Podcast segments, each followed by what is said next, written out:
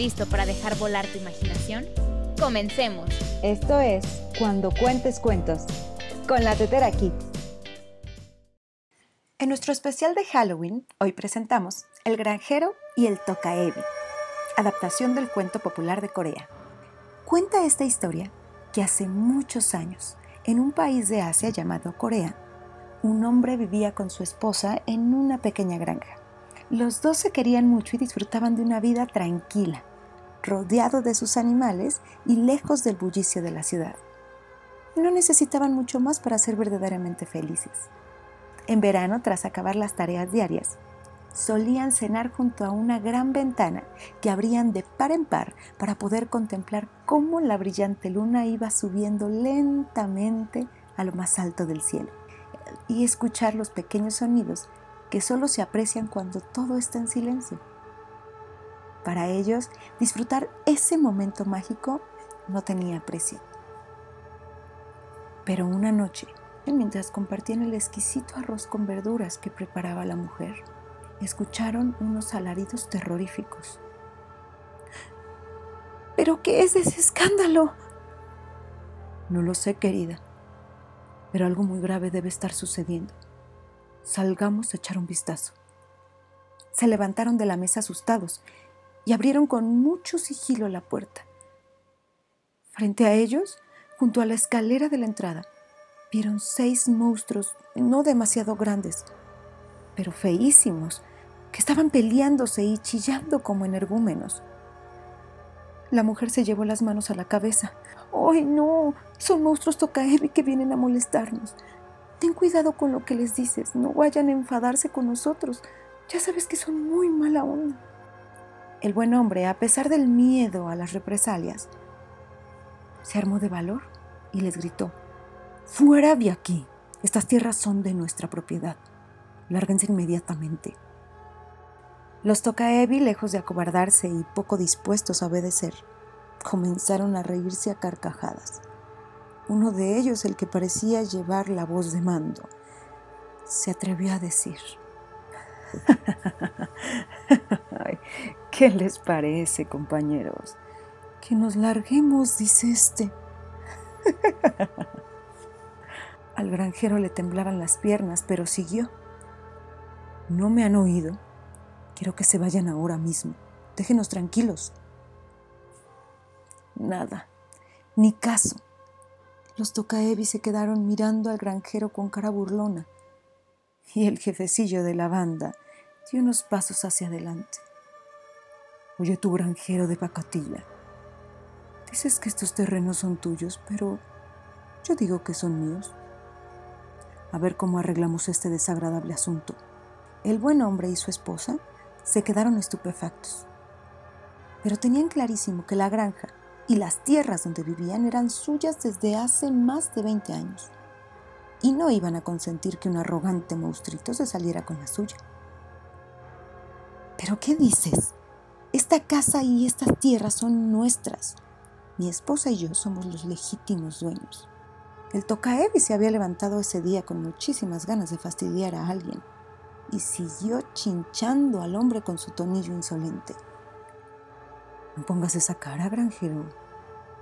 Me parece que tenemos un problema de difícil solución, porque es tu palabra contra la mía. Así que te propongo un reto. ¿Un reto? ¿Qué reto? Uno muy fácil. Tú me harás una pregunta a mí y yo te haré una pregunta a ti. Quien la acierte será el dueño de todo esto. ¿Te atreves a aceptar mi propuesta o eres una gallina? El granjero apretó los dientes para contener la rabia.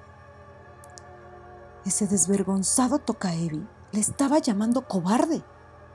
En el fondo de su alma sentía que no debía entrar en su juego porque además se lo jugaba todo a una pregunta. Pero o aceptaba o jamás se libraría de su presencia. Está bien, acepto. Acabemos con esto de una vez por todas. ¿Han oído, chicos? Parecía ser gallina, pero no. Este granjero es un tipo valiente. El hombre tuvo que aguantar las ganas de darle una patada y mandarlo a la copa del árbol más alto. Su paciencia estaba a punto de agotarse. Pregúntame lo que quieras, no te tengo miedo. El tocaevi se quedó pensativo unos segundos. Está bien, vamos a ver. ¿Cuántos vasos se necesitan para vaciar el mar? El granjero se concentró muy bien para no fallar la respuesta. Y contestó, depende del tamaño del vaso. Si es tan grande como el mar, un único vaso es suficiente para vaciarlo. Si el tamaño del vaso es como la mitad del mar, se necesitan dos. El tocaevi se sorprendió por tan buen razonamiento. Y muy a pesar, tuvo que dar la respuesta por válida. Está bien, está bien, está bien, has acertado. Veo que eres más listillo de lo que aparentas. Ahora pregúntame tú a mí. El hombre se colocó de perfil en el umbral de la puerta, con un pie dentro de la casa y otro fuera. Mirando al Tocaevi a los ojos le preguntó, ¿estoy entrando o saliendo? La inteligente pregunta indignó al monstruo porque era imposible saberlo. ¡Ah! Menuda pregunta, granjero. No lo sé. No lo sé. No lo sé. Ajá. ¿Qué? ¿No lo sabes? Pues he ganado el reto. Y ya te estás largando de mis tierras, le respondió el granjero. El jefe de los Tocaevis echó chispas por la boca de la furia que le invadía, pero tuvo que cumplir su palabra porque muchos testigos habían presenciado su estrepitosa derrota. De muy mala gana le dijo a sus colegas, vámonos, aquí ya no pintamos nada. Hasta nunca, granjero sabiendo. El granjero y su esposa contemplaron en silencio cómo los seis monstruos se... El granjero y su esposa contemplaron en silencio cómo los seis monstruos se adentraban en el bosque y desaparecían entre las sombras, cuando los perdieron de vista, se dieron la mano, entraron a la casa y con una sonrisa inmensa de felicidad se terminaron el delicioso plato de arroz con verduras que habían dejado a medias. Fin. Yo soy Beatriz Amezcua y esto fue el especial de Halloween de Cuando Cuentes Cuentos con la Tetera Kids.